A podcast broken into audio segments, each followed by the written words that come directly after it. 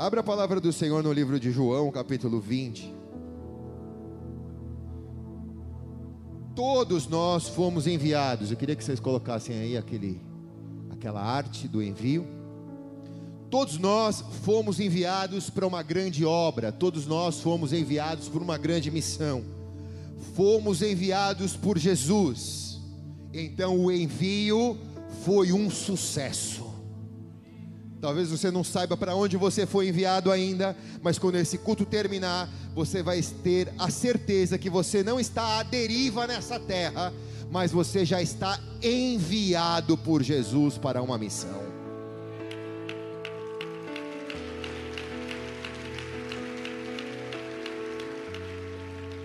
Uma missão que vai te consumir 24 vezes 7, 24 horas sete dias por semana. Diz assim o texto, João capítulo 20, vamos ler o versículo 21, mas deixa o texto aberto, se você tem Bíblia física ou eletrônica, deixa ela acionada na Bíblia, por gentileza. Fazendo algum barulho aqui. Desliga esse ar aqui, Flavinha, porque eu acho que isso daqui está fazendo um barulho. É, diz assim: é, Paz seja com vocês. Assim como o Pai me enviou, eu vos envio. Vamos ler de novo? Paz seja com vocês. Assim como o Pai me enviou, eu os envio. Até aí, coloque a mão sobre a palavra. Pai, essa é a tua palavra. Nós te agradecemos por ela, porque ela é a certeza de que o envio foi um sucesso. Porque o Senhor nos enviou para esta obra. E se o Senhor nos enviou para esta obra, nós sabemos que nós não vamos nos perder no caminho de envio. Mas nós sabemos que nós temos um ponto de saída, mas também teremos um ponto de chegada. Sabemos que o caminho do envio pode ser duro, de desertos, de crises, de aflições, porque no mundo nós teríamos aflições, o Senhor nos disse. Mas se tivéssemos bom ânimo, nós venceríamos o mundo e chegaríamos ao lugar de envio que o Senhor nos enviou. Por isso, nos ajuda a cumprir a missão, porque se ela foi um sucesso no seu envio, nos ajuda, ó Senhor, a entregar a mensagem que o Senhor confiou a nós. Este é o texto que o Senhor nos deu, faz ele saltar deste livro e vir ser vida na nossa vida. Eu declaro que sem a tua presença eu nada posso fazer e nem quero fazer, porque eu também preciso que a tua presença faça algo em minha vida nesta noite. E eu te peço, querido Espírito Santo, seja o Senhor ainda, aquele que controla todas as coisas nesta igreja, no nosso meio, recebendo toda a honra, toda a glória e todo o louvor, em nome de Jesus. Quem concorda diz amém e amém. Se é para Ele, faz direito, vai.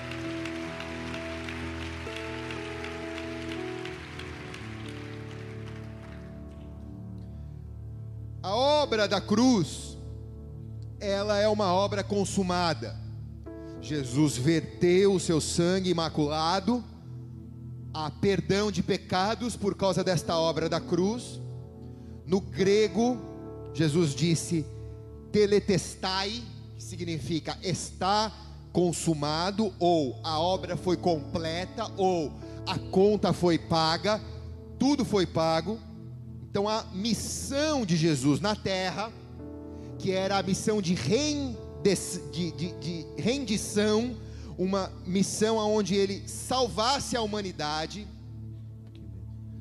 onde o caminho fosse inaugurado, onde os nossos pecados fossem perdoados, onde a vida ganhasse sentido, a missão dele foi completa na cruz do Calvário.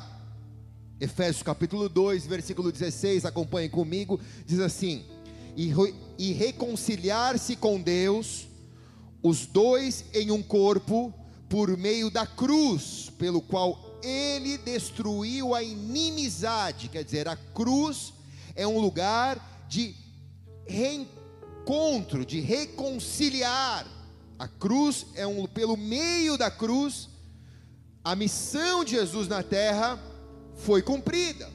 Agora, não era apenas esta missão, porque existem duas outras grandes missões que foi dado aos, aos discípulos de Jesus depois que o túmulo apresentou-se vazio. A igreja dele, há dois mil anos, carrega essa missão intrínseca no seu coração. Qual é a missão da igreja há dois mil anos na terra? A missão de evangelizar e a missão de discipular. A missão de alcançar e discipular as pessoas, esta missão, ela precisa ser concluída. Chegou a nossa geração, chegou a nossa época, os nossos antepassados cumpriram com parte da sua missão, e nós temos que receber esse bastão como uma corrida de revezamento, corrermos a nossa vida, nos desvencilharmos dos problemas, pularmos os obstáculos e chegarmos a uma nova geração, a geração dos nossos filhos, a geração dos nossos netos, e passarmos o bastão para eles, e aí vai ser a corrida deles. Quem está aqui? Mateus, acompanhe comigo, 28, versículo 19 e 20. Portanto, vão, aqui está a missão. Portanto, vão e façam discípulos em todas as nações, batizando no nome do Pai, do Filho e do Espírito Santo, e ensinando a obedecer tudo o que lhes ordenei. E eu estarei sempre com vocês até o fim. Está aqui clara a missão da igreja. A missão é ir por todas as nações. Somos inspirados pelas bandeiras desta casa. Para não nos esquecermos da nossa missão, que é irmos por todas as nações. Houve um tempo para que você levasse o evangelho para outra nação, você tinha que sair da sua nação e ir até ela. Mas hoje o mundo está conectado por causa da internet e daqui mesmo você pode pregar o evangelho a outras nações. Hoje as outras nações estão num teclado do seu dedo. Hoje as outras nações estão mais próximas de você do que eram há 30, 20 anos atrás. Essa missão precisa ser concluída, porque não é apenas levar o evangelho, mas Jesus disse, é discipular não é pregar, virar as costas e deixa cada um se virar com o que tem, mas é ensinar, é treinar, é discipular, é mostrar, é abrir a caixa de ferramentas e dizer: com essa ferramenta você faz isso, com essa você faz isso, com essa você faz isso. E é por isso que a igreja existe. Quem está aqui diz amém, cara. Se for, amém. Vamos aplaudir. Vai, fala, seu Luiz, você está demais hoje. Glória a Deus pela tua vida. Se fosse só pregar o Evangelho, seria muito bom. Você recebe o Evangelho, é salvo, e nunca mais precisa ir para a igreja, nunca mais precisa pecar, está salvo, vai embora e pronto. Seria muito simples a missão, mas por que a gente tem que voltar? Porque a gente tem que aprender aprender a viver nessa terra, aprender a superar os desafios, aprender a pular os obstáculos, aprender a não desistir, aprender a não confiar no nosso coração, aprender a confiar no Senhor, aprender a andar pelos montes, mas também pelos vales, pelo vale da sombra da morte, aprender que com a vida do cristão acontece problemas, que tem interpéries, que tem dificuldade, mas se tivermos bom ânimo, nós venceremos o mundo como Jesus venceu. Aprender que a obra da cruz foi completa, mas eu tenho que tomar a minha cruz e seguir a Jesus nesse tempo. E é por isso que a gente está aqui. É por isso que a gente volta. Alcançar Jesus, alcançar e discipular através de Jesus é a nossa maior missão. Se nós estudarmos os quatro evangelhos e o livro de Atos no Novo Testamento, todos eles afirmam que após a ressurreição de Jesus, Jesus retornou para estar com seus discípulos antes da sua ascensão final. Ele andou pela terra. E o mais detalhista dos evangelistas, que é João, então leia João em sua casa, nesse evangelho, ele traz detalhes e com uma, mas com uma riqueza de detalhes. Ele traz a orientação que Jesus deu nesse, nesse, nessa pós-ressurreição dele, quando ele voltou depois da ressurreição e andou por mais de 40 dias com seus discípulos, e deu a esses discípulos essas instruções que nós chamamos de a grande comissão, o comissionamento. Ele voltou para dizer: Olha, cara, eu não vou ficar mais com vocês, eu vou para o Pai, mas eu vou enviar o Espírito Santo, ele vai estar sempre com vocês. Fiquem na cidade até revestir com o poder do alto. Você conhece a história? Então, rapaziada, estava ali sem entender muito, porque sem o Espírito Santo era difícil ligar as peças do quebra-cabeça. Um pouquinho menos, Fábio Júnior. Tradicionalmente, a missão era ir, mas agora a missão não era apenas ir. Agora, depois da grande comissão, a missão era ser discípulo de Jesus. Não era ser um missionário ou ir ou ir para ser um missionário, mas era ser um missionário, era um estilo de vida.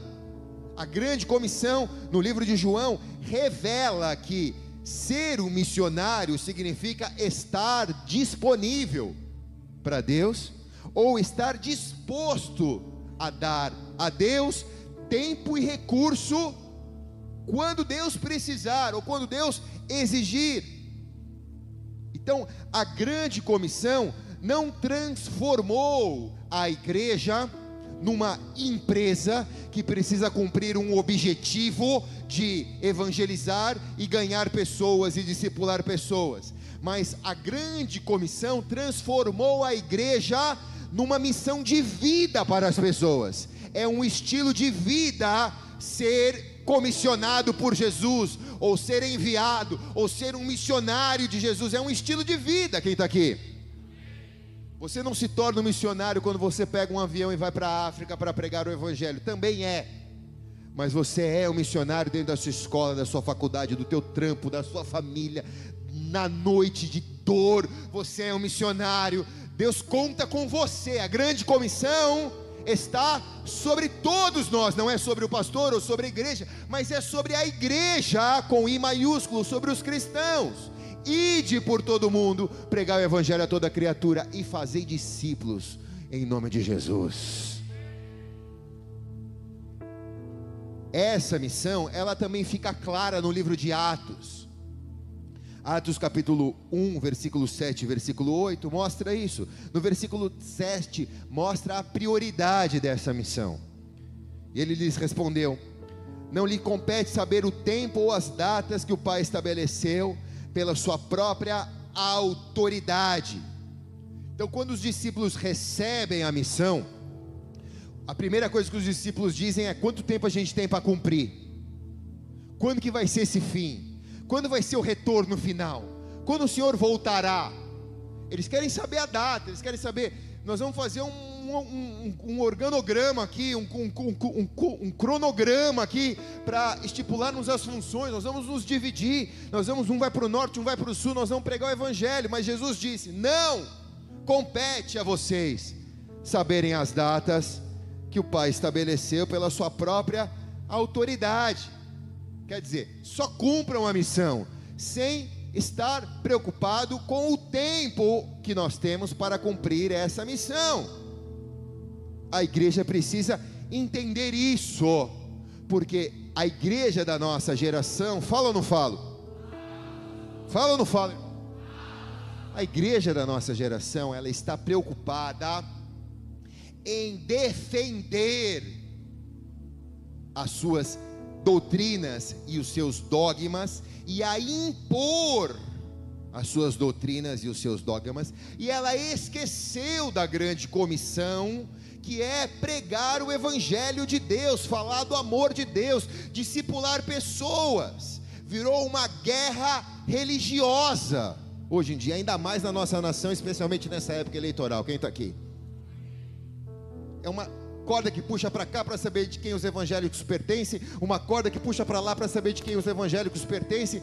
Os cristãos verdadeiros, eles pertencem nem à esquerda nem à direita, eles pertencem a Jesus. Amém ou não, irmãos? Então a igreja, ela não precisa de advogados. A igreja da nossa geração está gritando, está gastando fogo foco, perdendo energia.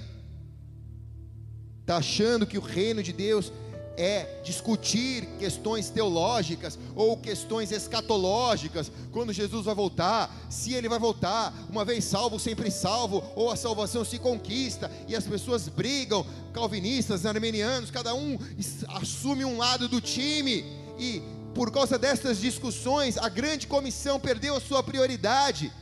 A igreja se transformou em advogado nós ficamos tentando nos defender ou defender os dogmas e as doutrinas. E a grande comissão diz que nós não precisamos ser advogados, nós temos que ser testemunhas.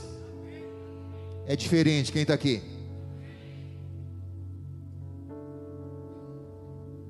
Muita gente tem gastado tempo falando mal, tentando se defender dos que falam mal quando deveríamos nos preocupar simplesmente em ganhar pessoas. Ide por todo mundo, ganhar pessoas e ensine as pessoas que você ganhou. Dá bom testemunho, seja uma testemunha, seja uma testemunha, seja uma testemunha. Mas a grande comissão, além dela restabelecer a prioridade, que é ser testemunha, ela também é uma missão pessoal, ou melhor, interpessoal de cada um de nós quando todos nós que temos a mesma missão nos unimos, essa missão se transforma numa grande comissão, porque todo mundo tem a mesma missão. Então nós nos unimos no mesmo foco. Estamos aqui para a gente bater cabeça, para saber como nós vamos espalhar o Evangelho na nossa cidade, como nós vamos ganhar santos para Jesus, como um dia nós vamos encher a Vila Belmiro de um monte de gente que vai se ajoelhar para adorar a Deus, que vai levantar as mãos para adorar o Rei dos Reis, Senhor. Senhor, nós vamos bater cabeça, nós vamos juntar nosso dinheiro, nós vamos botar nossa vida, nós vamos botar o nosso recurso, nós vamos usar dos nossos acessos por causa da grande missão que todos nós temos aqui. Então, a dona de casa vai ajudar fazendo lanche para os que estão trabalhando, os que estão trabalhando vão trabalhar, os que vão pregar vão pregar, os que vão cantar vão cantar, mas todo mundo trabalhando na mesma missão que é pregar o evangelho a toda criatura.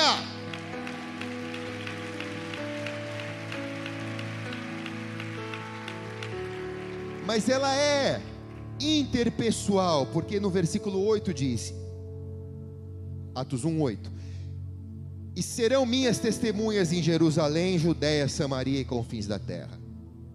Então essa missão, ela também ela é dada a você, ela é interpessoal. Jerusalém é o lugar mais próximo de você. Talvez seja o seu núcleo familiar, a sua Jerusalém. Só você vai ser testemunha de Jesus na sua casa. Eu não vou ser. Só você vai ser. Judéia é o segundo fórum, talvez sejam seus familiares. Samaria, talvez sejam seus amigos que você vai testemunhar a eles. E confins da terra, talvez seja o maior grupo de pessoas que talvez você consiga influenciar ou reunir, ou na festa de final de ano, quando for cortar o, o frango, o peru, ou na sua faculdade, na sua universidade, no teu trampo, nos seus funcionários, ou naqueles que trabalham com você, naqueles que servem lado a lado com você. O que nós não podemos esquecer é que deve começar mais perto de nós, em Jerusalém. Jesus não pediu para começar por fora, ele, come... ele pediu para começar por dentro. Então você precisa parar para pensar se você tem entendido a tua missão como se Deus estivesse te preparando para ganhar um mundo, mas se você não ganhou nem a sua Jerusalém, como você vai ganhar os confins da terra? Se você nem consegue ser uma testemunha dentro de sua casa, como você vai ser uma testemunha em outra nação? Deus pode até te conceder isso e te levar para isso, se Ele tiver isso com você, mas você deve começar a contagiar as pessoas que estão ao redor de você. Isso não é papel da igreja. A igreja não faz marketing evangélico. A igreja vive o ajuntamento de pessoas que têm a mesma missão. Então nós vivemos uma grande comissão, mas todos nós temos que estar preocupados de alguma maneira a contagiar aqueles que estão ao redor de nós. Então, às vezes eu deixo de fazer algo que eu quero, porque talvez aquilo que eu faça ou que eu queira fazer vai entristecer a pessoa, ou vai escandalizar a pessoa, e eu não vou dar um bom testemunho para a pessoa. Quem está aqui?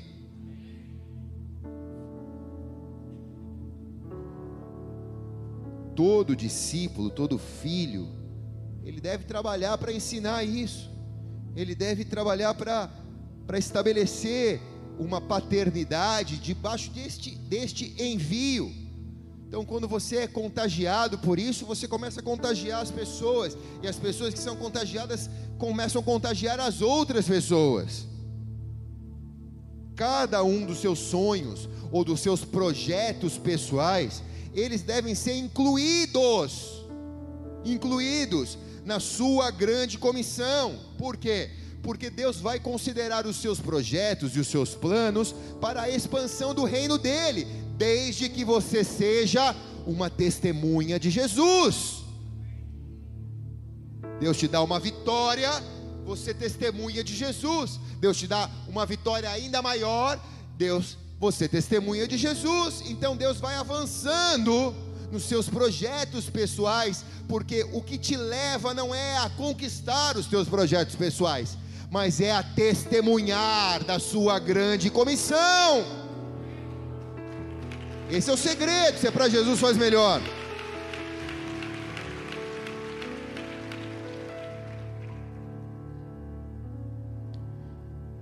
O Evangelho de João, no capítulo 20, no versículo 20, no capítulo 20 e no versículo 21, como nós estamos lendo no começo do texto, nós vemos que todos nós fomos enviados para essa missão. Deus não faz acepção de pessoas.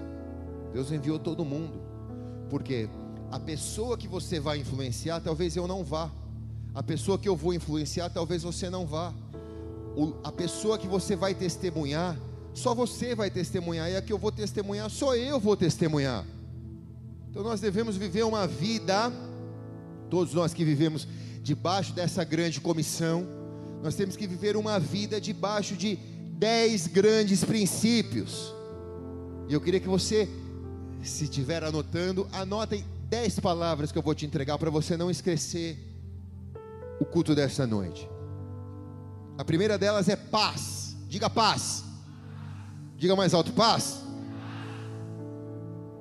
Lá no Evangelho de João, capítulo 20, versículo 21, começa dizendo: Paz seja com vocês. Assim como o Pai me enviou, eu vos envio. Quem está aqui? Quer dizer, ele começa dizendo: A paz esteja com vocês. Sei que vai ter guerra, sei que vai ter luta, mas o primeiro princípio, ou o primeiro dos grandes dez princípios do envio é que Deus vai te levar em paz nessa jornada. Você é um mensageiro da paz, então você vai viver em paz mesmo no meio das guerras, das lutas, das aflições, o príncipe da paz estará com você e você não estará desamparado na paz. Se você recebe, diga amém.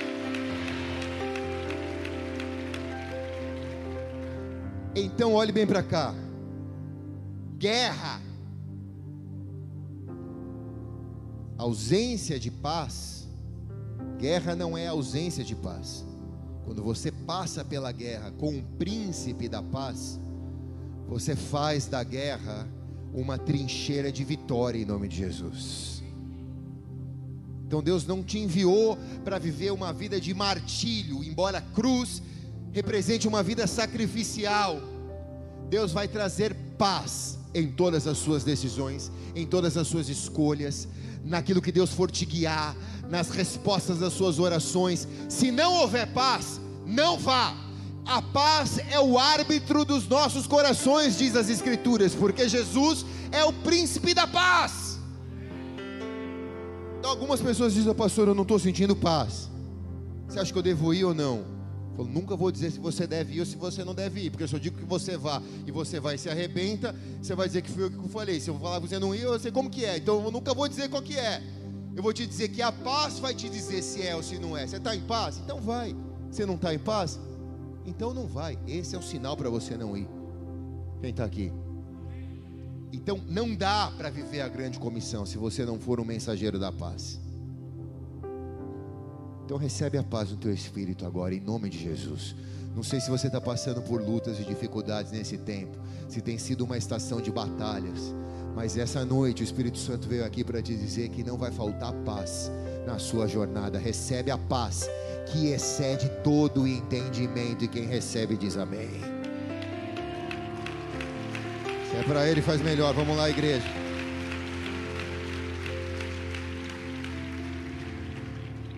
A segunda palavra é espírito. Diga espírito. João 20, 22 diz: E com isso soprou-lhe sobre eles e disse: Recebam o Espírito Santo. Se não tivesse esse versículo, seria impossível cumprir a missão. Nós falharíamos já na largada. Mas porque Jesus sabia que nós éramos ou somos falhos, que enganoso é o nosso coração, porque ele viveu três anos na nossa carcaça, para entender como que funciona a nossa carcaça, porque ele sendo Deus se fez homem e morreu morte, morte de cruz para que todo aquele que nele crê não pereça, mas tenha vida eterna. Então ele sabe como que é viver nessa carcaça frágil, fraudulenta, enganosa. Ele disse: sozinho ninguém vai conseguir cumprir a missão, eles vão fracassar, a missão não vai ser um sucesso. Então eu vou soprar sobre eles o Espírito Santo. Quem está aqui diz amém, cara. Quando Jesus soprou o Espírito sobre você, sabe como foi isso? Mas, pastor, isso não foi há dois mil anos atrás, não. Isso foi quando você entregou sua vida a Jesus. Hoje, ontem, há dez anos, há vinte anos, quando você entregou a vida para Jesus, Jesus foi e soprou o Espírito dele em você. Você recebeu o Espírito dele. Uma outra coisa é ser batizado no Espírito e uma outra coisa é ser batizado no fogo. Mas eu não vou pregar sobre isso. Mas eu quero te dizer: se você entregou a sua vida para Jesus, você tem o Espírito Santo. Você tem o Espírito Santo. Quem está aqui, cara? O Espírito Santo não é uma fumaça, embora Deus tenha soprado ele, não é um vento. O Espírito Santo é uma pessoa, a terceira pessoa da Trindade. Então, como se eu estivesse dizendo: você tem uma pessoa de Deus dentro de você. Talvez você não saiba porque você não está cultivando essa pessoa. Pensa não saber disso, é ignorar isso, e é não dar atenção à pessoa mais importante que vive dentro de você, que é mais importante que você mesmo, é não dar bom dia, nem boa noite. Então, a partir desta noite, amanhã, você vai ver como a sua semana, irmão, vou te falar um negócio aqui, fala ou não fala? Eu vou te falar um negócio aqui, cara. A semana inteira, quando você acordar, segunda a sábado, fala bom dia, Espírito Santo. Quando for começar o teu dia, levanta sua mão e fala bom dia, Espírito Santo. No domingo você vai ver como que vai, você vai chegar aqui, como vai ser a sua semana. Vou te falar, cara. Você vai ver como vai ser a sua semana, como Deus vai te honrar, como Deus vai te alimentar, como Deus vai te abastecer, como você vai ser cheio, como você vai passar mais fácil pelos problemas, como você não vai desistir, como Deus vai enxugar as lágrimas, como Deus vai levantar os teus olhos, como Deus vai levantar as suas mãos, como a força não vai se esvair de você, só porque você reconheceu o Espírito Santo.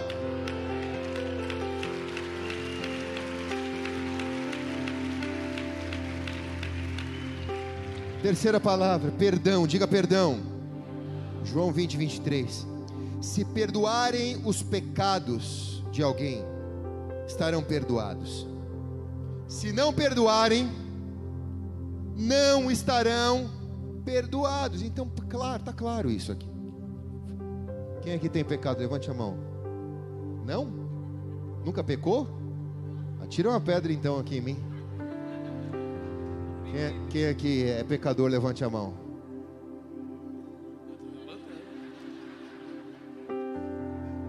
É? Achei que você era santo, Fábio Júnior. Sendo da igreja evangélica. O que, que acontece, irmãos? Todos nós pecamos e destituídos estamos da glória de Deus, com exceção do Fábio Júnior que nunca pecou. Então, se todos nós pecamos e destituídos estamos da glória de Deus, você quer perdão do teu pecado? Eu quero do meu, quem quer? Perdoa o pecado de alguém que te feriu. Você vai receber o perdão do teu pecado. Quem está aqui, cara?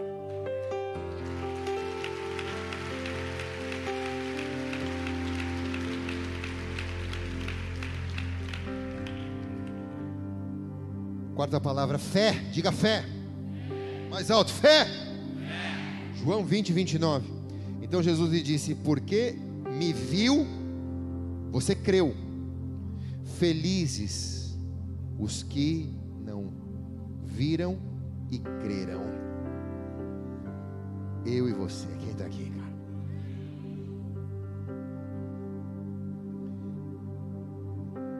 Eu, eu já contei isso aqui. Nunca vi Jesus.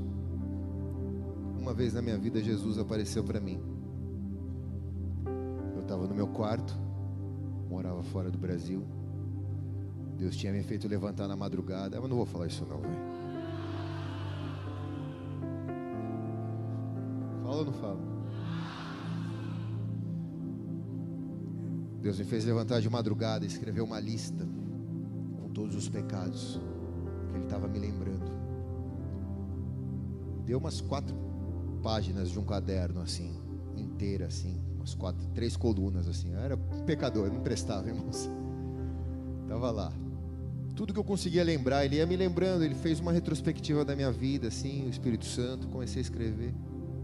Aí, quando terminou tudo, eu guardei, guardei aquela folha na minha Bíblia, falei, vou orar por isso. E eu fui deitar. Eu morava numa casa com vários meninos, que, é, que a gente morava junto, tipo uma república. No quarto é, tinha dois, dois meninos por quarto, cada um numa cama. Por favor, né, irmãos? Embora os que trabalhavam de dia dormiam na, na cama à noite, os que trabalhavam à noite dormiam na cama do dia. Então eram oito homens que moravam na casa, a cama sempre estava quente. Então eu revezava a cama com alguém que dormia durante o dia e eu dormia durante a noite. Mas era guerreiro, irmãos. Aí eu deitei na cama e peguei no sono e de repente no quarto eu senti a presença de Jesus entrando. Ele entrou e eu sentia que eu não podia abrir os meus olhos. Mas eu sentia que era ele e eu sentia que eu não podia abrir, algo me dizia que eu não podia abrir os meus olhos. Eu fiquei deitado, sentindo a presença dele vindo. E ele pegou, era como se fosse um bambolê, mas com fogo. Eu estava deitado na cama, ele colocava na minha, nos meus pés e passava sobre mim, tirava na minha cabeça e eu sentia o fogo me purificando. Aí ele colocava na minha cabeça e passava e arrancava pelo meu pé. E a presença de Deus era tão preciosa. Eu chorava na presença de Deus, eu sentia um temor de Deus, a presença de Deus preencher, era uma nuvem da glória de Deus que estava que estava no quarto, aquilo estava mudando a minha vida, eu nunca mais seria o mesmo depois daquilo. Eu sentia que eu não podia abrir os meus olhos, mas eu queria vê-lo. Era tudo que eu queria era vê-lo. E eu abri os olhos. E quando eu abri os olhos, Jesus se foi. Eu me arrependo tanto de abrir os meus olhos naquele dia. Eu devia ter ficado com os olhos fechados. Para ele ficar um pouco mais. E até hoje eu falo para ele: o senhor podia me visitar de novo do jeito que o senhor me visitou, né? Queria tanto poder te sentir perto de novo, Jesus. Eu não consigo nem falar isso. Queria tanto assim te sentir assim, como se fosse, era como se tivesse uma pessoa assim, mais perto do que eu tô do Fábio Júnior assim, mais próximo assim. E nunca mais Jesus me visitou. Mas naquela noite que ele me visitou e que ele fez isso, eu disse: Por que, que o Senhor não deixou eu te ver? E o Espírito Santo me disse: Porque ninguém consegue ver a glória de Deus e não ser consumido. Moisés teve que olhar por um buraco da pedra, porque não conseguia ver a glória. Mas isso me levou a crer que para que você ter fé, você não precisa vê-lo, você só precisa senti-lo. Quem está aqui? Então talvez você já tenha a sua experiência de ter sentido ele. Não sei se foi igual a minha, ou foi, às vezes foi melhor que a minha.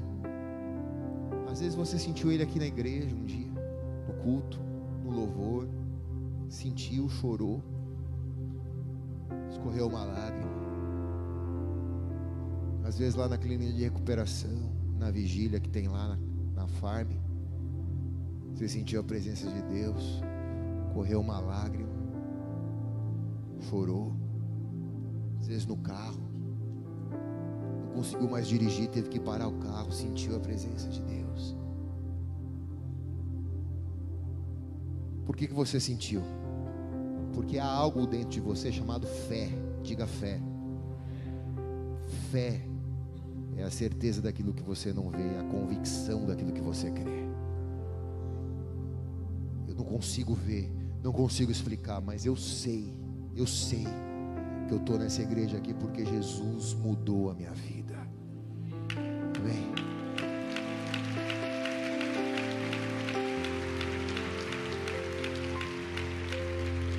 Meu Deus, acho que não vai dar tempo. Cinco.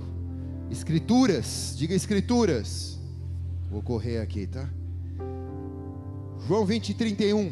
Mas esses foram escritos para que vocês creiam que Jesus é o Cristo, Filho de Deus, e crendam e crendo tenham vida em seu nome. Então quer dizer, foi escrito onde? Nas escrituras sagradas. Mas pastor, quem foi que escreveu isso daí? Não foram homens que escreveram? O que me garante a vivicidade dessa palavra? Claro, algumas pessoas, mas isso daí foi um livro que homens escreveu. Você queria que fosse o quê? Que um, um jumento escrevesse o livro? É claro que foi o homem que escreveu, porque os homens que sentem a presença de Deus. Mas são livros preservados que foram encontrados nas cavernas de Qumran, no Mar Morto, íntegros. Íntegros. O Evangelho, o livro de Isaías, íntegro foram encontrados, compilados, e estas são as escrituras sagradas que Jesus deixou registrado para que nós possamos ler e crer. É um livro de milagres, não porque o milagre está nele, mas está naquele que inspirou as escrituras a ser escritas, na, o Verbo que se fez carne e que habitou entre nós o Verbo que se fez carne. Jesus é o Verbo da vida. Quem está aqui diz amém. Há pessoas analfabetas que nunca tiveram acesso a, aos estudos e que, abrindo a Bíblia, receberam a capacidade de leitura milagrosamente. Quem está aqui, cara? Porque há poder nesse livro aqui. Hoje em dia a nossa geração carrega ele nos iPad, no celular, tudo bem, cara, modernidade, não vou dizer que isso é errado. Mas a gente vai vender umas bíblias de papel aí na bookstore. Para de repente você trazer e começar a andar com uma bíblia de papel de novo. A gente é meio época da caverna, mas é isso aí, irmãos. As escrituras precisam ser preservadas e hoje elas não estão dentro das cavernas de Qumran, elas estão dentro de você. Deus escondeu ela dentro do seu coração. São preservadas, ninguém vai roubar as escrituras de você. Pode ser o governo mais comunista, socialista que exista, chinês que exista, ninguém tem poder de acabar com as escrituras. Ninguém!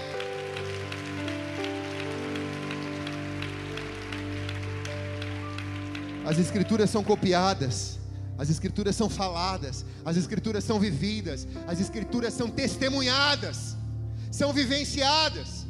E por mais que o evangelho tente ser cerceado na nossa geração, nunca se parou de pregar o evangelho em dois mil anos e nunca parará até que Jesus venha.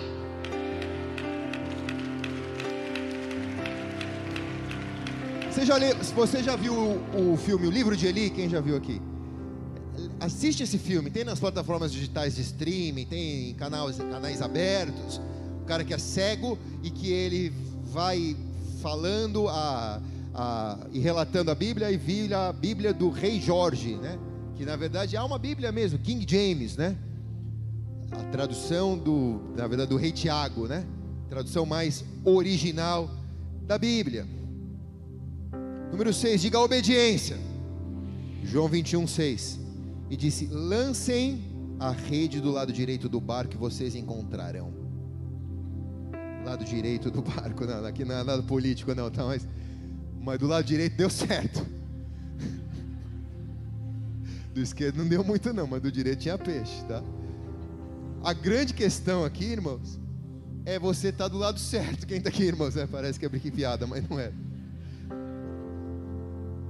Estou sendo bem claro, direto e profético em nome de Jesus.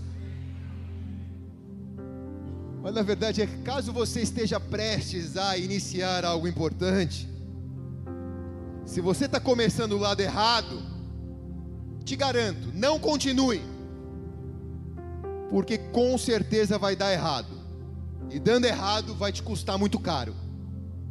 Começa as coisas do lado certo. Não comece do seu jeito e depois você chora para Deus arrumar do jeito dele.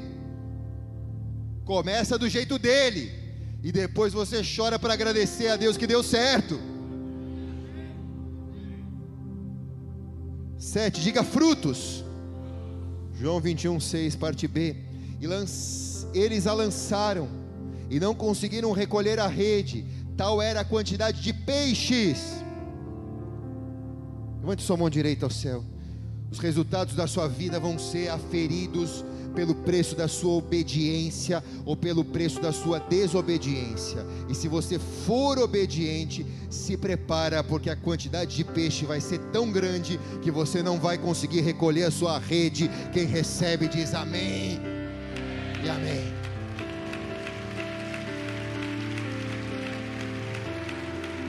8, diga ministério. Mais alto, ministério. João 21, 15.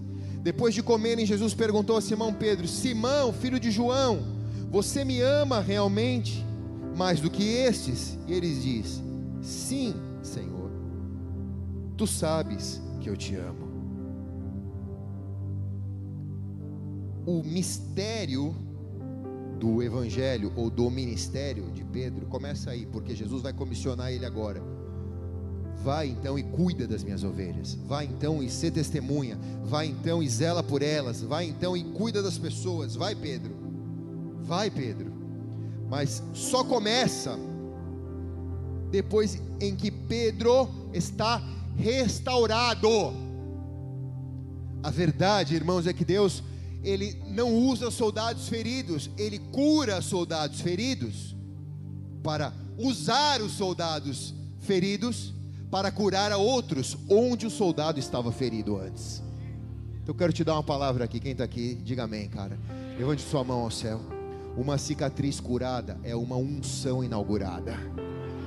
É um ministério inaugurado. Recebe isso aí nas suas feridas em nome de Jesus.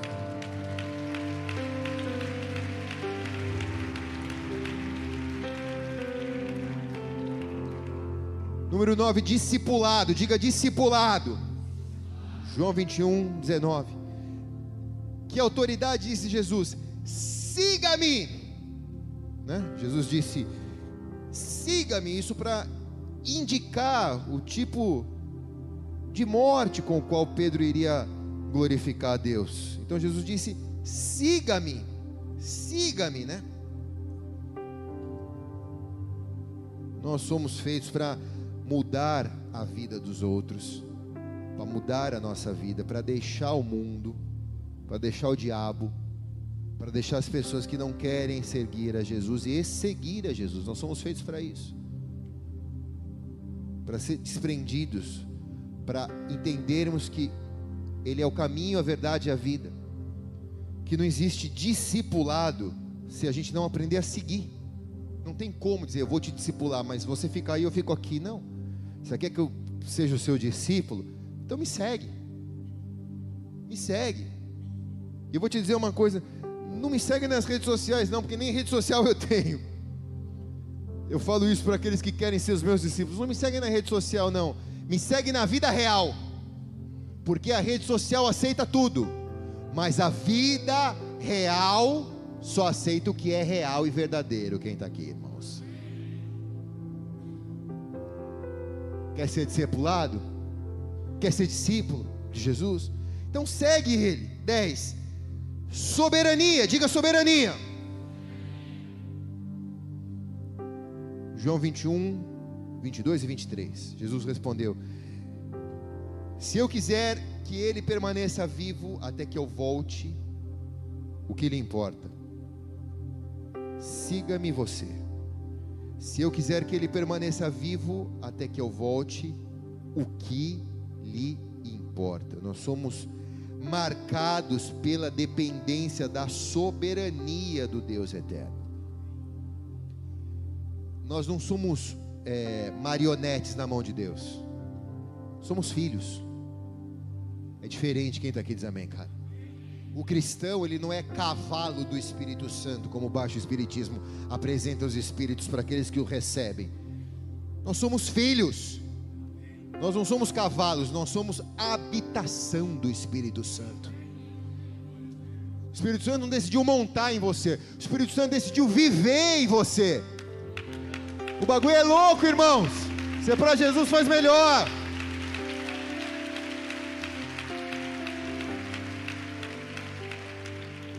Então você depende da soberania dele. Tudo posso, mas nem tudo me convém. Eu posso, mas eu só vou fazer se o soberano me trouxer paz para que eu faça isso. Do contrário, eu não vou fazer, porque não sou eu que decido, eu vivo debaixo da soberania dele, eu sou casa. A gente não canta isso, mas por favor, não canta essa música não, que ela, eu não aguento mais ouvir ela. Mas não tem uma música que fala somos casa? Pinta as paredes, não tem um negócio assim? Não tem? horrível essa música, já não aguento mais ouvir ela. Mas ela fala que nós somos casa. Só que muitos querem ser casa, mas querem ser o dono da chave da casa. Você quer ser casa de Deus? Você tem que entregar a chave da casa para o soberano. Tem que falar assim: eu vou morar aqui de favor. Enquanto viver na terra aqui, 40, 50, 60, 70, 80, 90 anos mais, é de favor, porque quem manda é o Senhor. Senhor, na hora que o Senhor quiser fechar a casa e demolir a casa, o Senhor pode demolir a casa quando o Senhor quiser, porque a casa é tua. A única coisa que eu quero, Senhor, é não quero atrapalhar a obra do Senhor na, na casa. Quem está aqui, irmãos? Não quero atrapalhar a obra do Senhor, não quero pintar a parede de uma cor que o Senhor não quer. Não quero fazer o que o Senhor não gosta. Quem está aqui, irmãos? Eu recebo, a gente é uma igreja muito jovem, eu recebo muita gente que, pô, pastor, eu queria fechar o meu corpo, queria fazer umas tatu, queria tal. Eu falo, puxa, mas você não cantou aquela música da casa? Vai, Fábio Júnior, canta aí aquela. Vai no meu tom. Sua morada, eu sou seu lar. Mude as coisas de lugar. Aí eu pergunto para a pessoa: Você cantou essa música? Cantei. Então, se você disse que você é a casa dele, como você vai pintar as paredes da sua casa? Tatuar o seu corpo? Você perguntou se ele quer que a parede seja pintada? Quem está aqui? Ou é ou não é quem está aqui, irmãos? Ou é ou não é. Ah, mas eu quero. Mas tudo bem, mas você não cantou a música? Você não falou que ele é soberano? que a casa é dele. Se a casa é dele, Eu não posso chegar na sua casa, tirar o meu sapato, tirar minha roupa, jogar minha cueca na sua mesa, sentar no seu sofá, ligar a televisão e ficar lá. Eu não posso fazer isso, mas você pode, porque a casa é sua. Eu não tenho intimidade para fazer isso. Então, se a casa é do soberano, eu não posso decidir pecar. Eu não posso decidir arruinar. Eu não posso decidir pisar na jaca.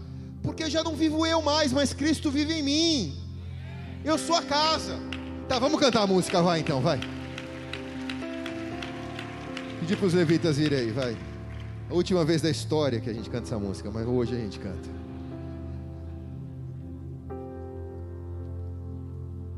Eu estou terminando, irmãos.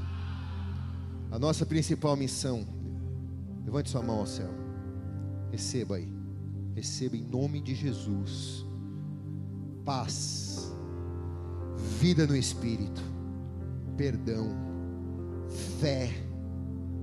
Verdade das Escrituras. Obediência. Frutos. Mistério, ministério. Discipulado. Soberania, soberania de Deus Todos esses princípios constituem o teu envio. E aquele que te enviou é fiel e justo para cumprir com todas as promessas. E quem recebe diz amém e amém.